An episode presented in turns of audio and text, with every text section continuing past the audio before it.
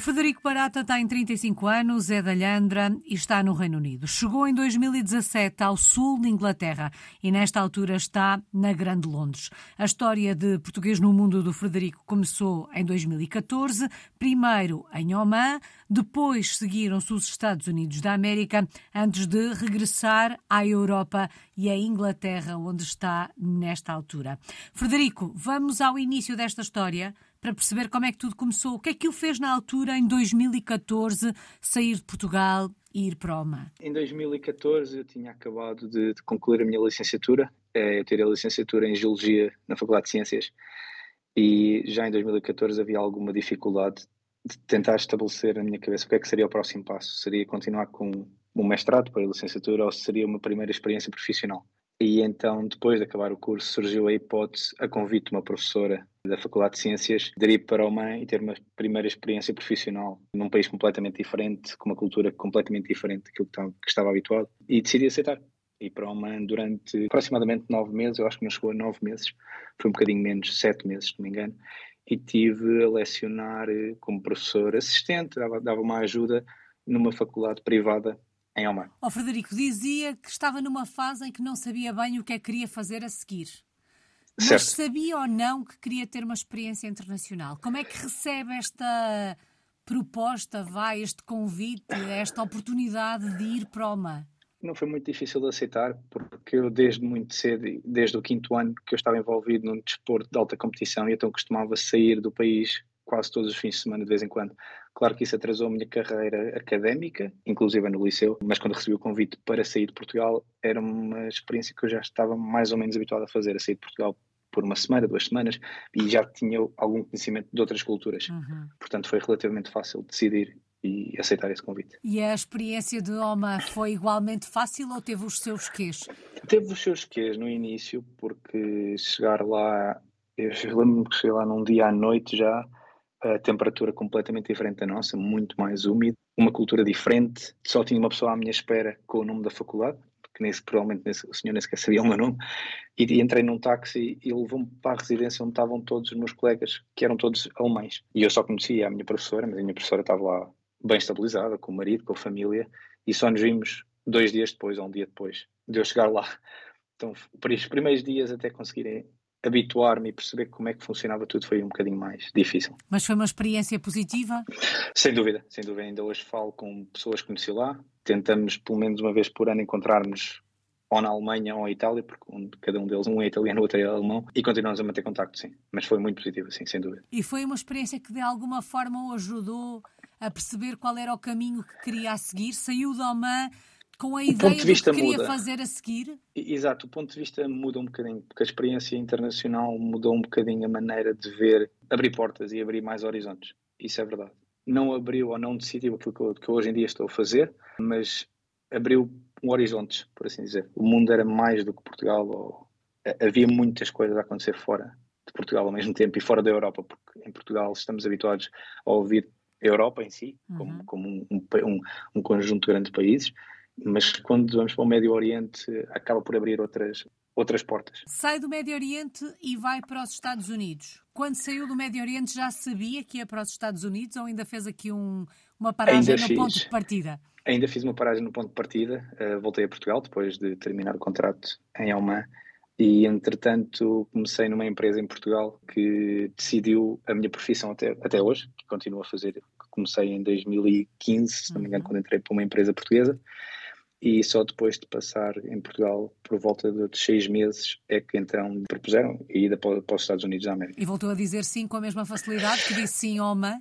Voltei, sim, voltei a dizer sim. Eh, primeiro comecei por ir para a Flórida, para uma cidade que se chama Tampa, no centro da Flórida, e depois passei da Flórida para o Texas. E aí sim foi um período mais difícil de adaptação à realidade americana interior momento mais fechada nos Estados Unidos, sim. Bom, esta experiência nos Estados Unidos, uh, apesar de nos parecer aqui um bocadinho mais difícil, pelo menos no segundo momento, no que toca ao processo de adaptação, sim, não, acredito que é o choque cultural, foi uma experiência igualmente positiva, Frederico? Eu diria que a primeira parte foi mais positiva, a segunda parte já foi um bocadinho mais difícil de conseguir, conseguir manter nos Estados Unidos. Eh, o choque lá está como eu estava a dizer, o choque no Texas é um, para mim foi um choque mais, mais difícil de aceitar. A mentalidade, e eles são tradicionalmente republicanos e são o Estado que se orgulham de ter sido o último Estado a entrar para os Estados Unidos, uhum. acho que estou correto nessa informação, e são, são muito orgulhosos disso, têm a bandeira só com uma estrela por todo o lado, e é uma... É, é mais difícil, é mais difícil. Os Estados Unidos, parecendo que não é um país que tem quatro fusos horários, acho eu, e ir, de, ir de, por exemplo, do Texas, de, de Dallas até Nova York, só aí já se já são horários diferentes, é um mundo diferente. Eles são um país muito grande e é difícil de coordenar. Foi difícil de coordenar horários com a família em Portugal para ver quando é que se falava com a família, porque a família depois também é importante. E uhum. conseguir ter toda a gente em, em, ligar e para tentar fazer atenuar a saudade, por assim uhum. dizer. E é difícil, de vez em quando foi difícil, nesses momentos no Texas foram, foram mais, mais difíceis, sim. Frederico, entretanto, regressa hum, à Europa em 2017, muda-se para o Reino Unido e na bagagem já levava a experiência do Oman e a experiência dos Estados Unidos da América. Estamos a falar de dois continentes eh, diferentes. Portanto, nesta, altura, três eh, experiências internacionais, três continentes. Como é que foi a adaptação ao Reino Unido? Foi feita com uma perna às costas depois daquilo que já, que já tinha vivido? Depois dos Estados Unidos foi. Essa é a expressão certa. Voltar à Europa, o inglês já estava bem treinado, porque em Oman já tive que treinar o inglês porque não consegui, não me adaptei ao árabe, uhum. ao árabe.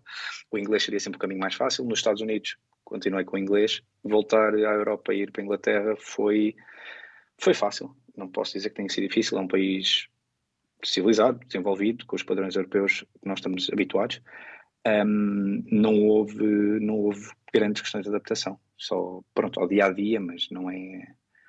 Não foi nada que não tivesse habituado e que eu não tivesse à espera. Sim. Apesar de estar à espera, alguma surpresa? O que é que mais o surpreendeu ou o que é que hum. mais o tem surpreendido em Inglaterra nestes últimos anos?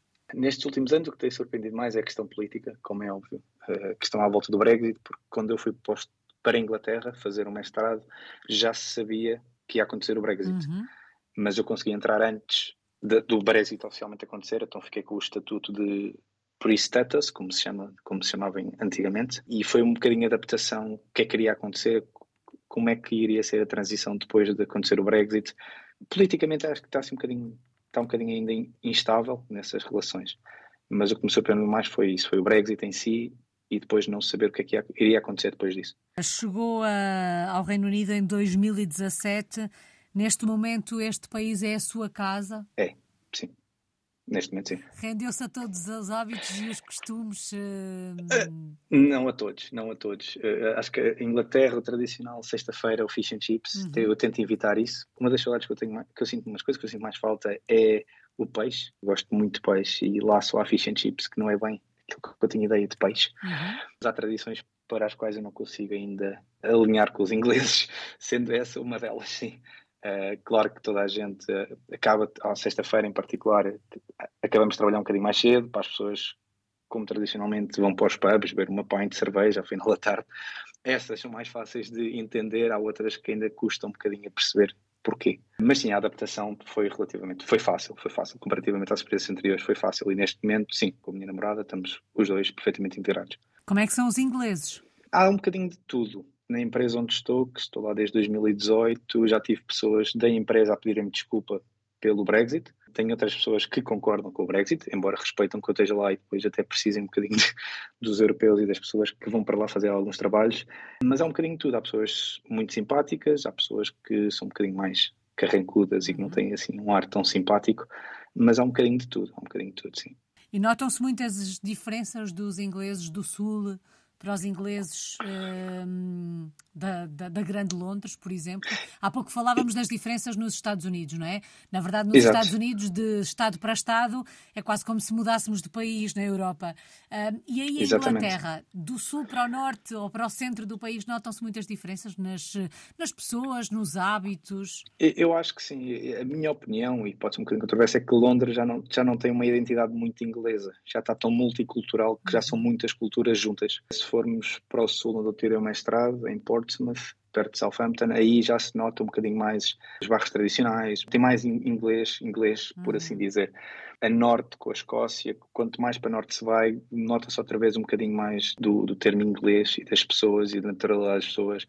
E normalmente as pessoas são mais simpáticas. Eu diria que são mais simpáticas fora das grandes cidades, do que propriamente em Londres, onde já se perdeu um bocadinho a cultura de a cultura inglesa. É Londres tem, segundo os últimos dados que eu vi, tem à volta de 10 milhões de pessoas. Isso é a população inteira de Portugal condensada só naquele bocadinho do país.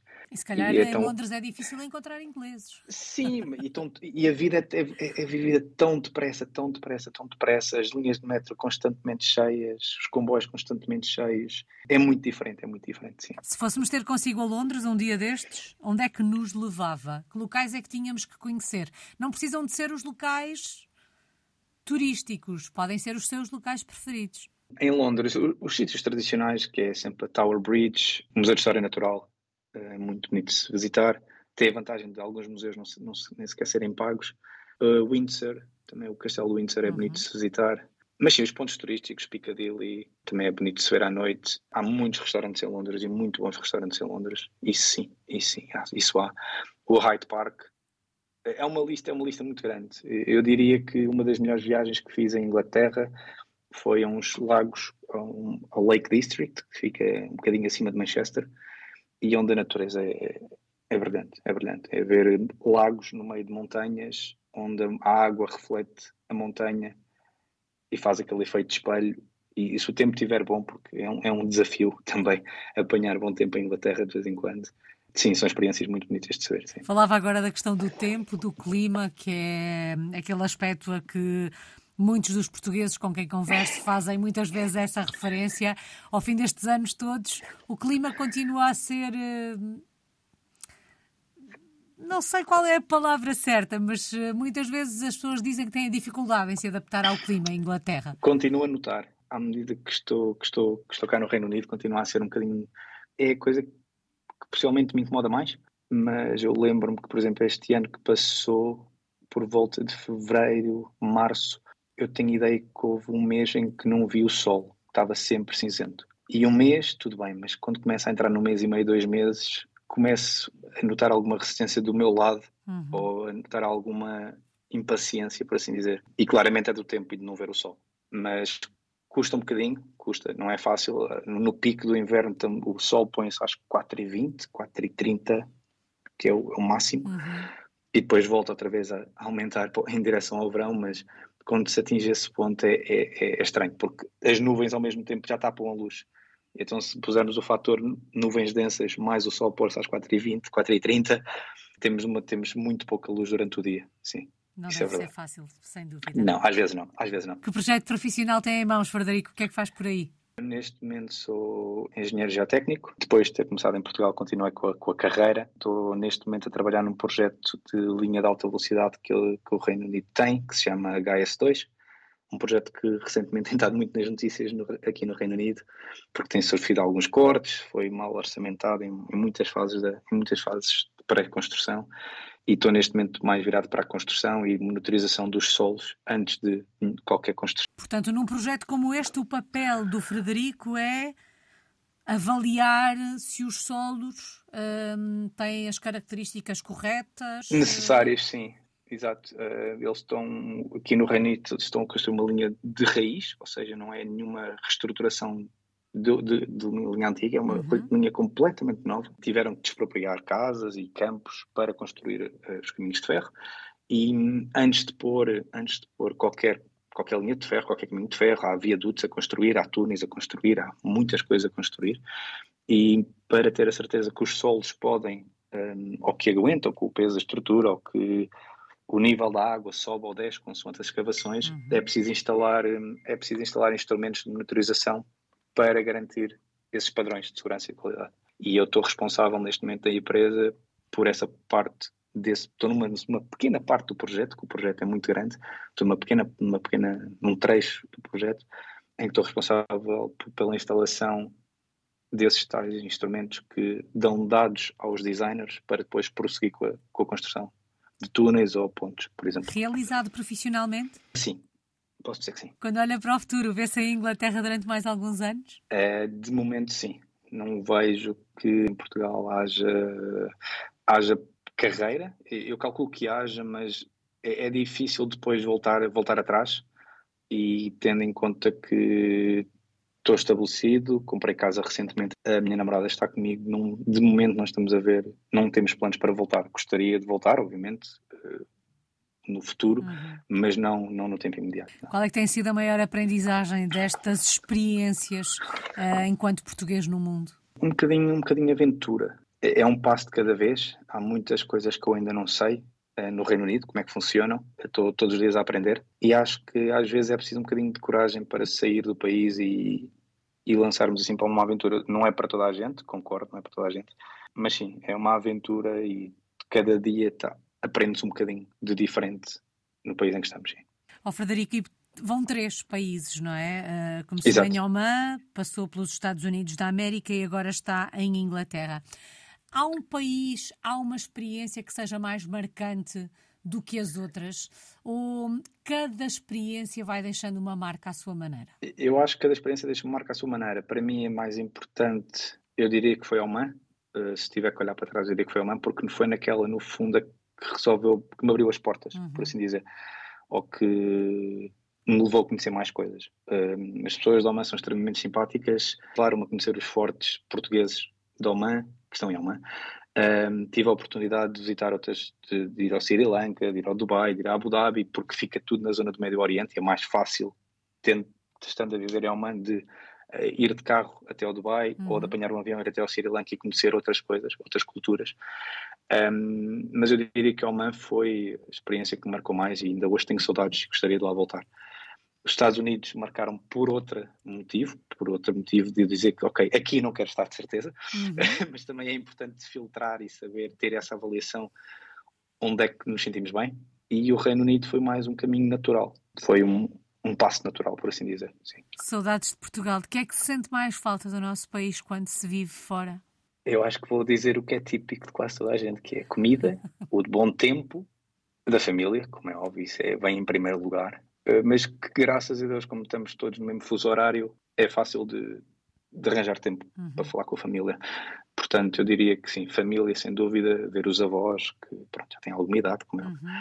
ver a família, ver os meus pais, e depois é comida, sim, comida sem dúvida. Sim. Oh, Frederico, até deste ponto de vista, este caminho que foi fazendo lhe foi facilitando a vida de alguma forma para lidar com a saudade, porque não só uh, o fuso horário é o mesmo, como a distância agora é um bocadinho menor, quer para o Oman, quer para os Estados Unidos da América, não é?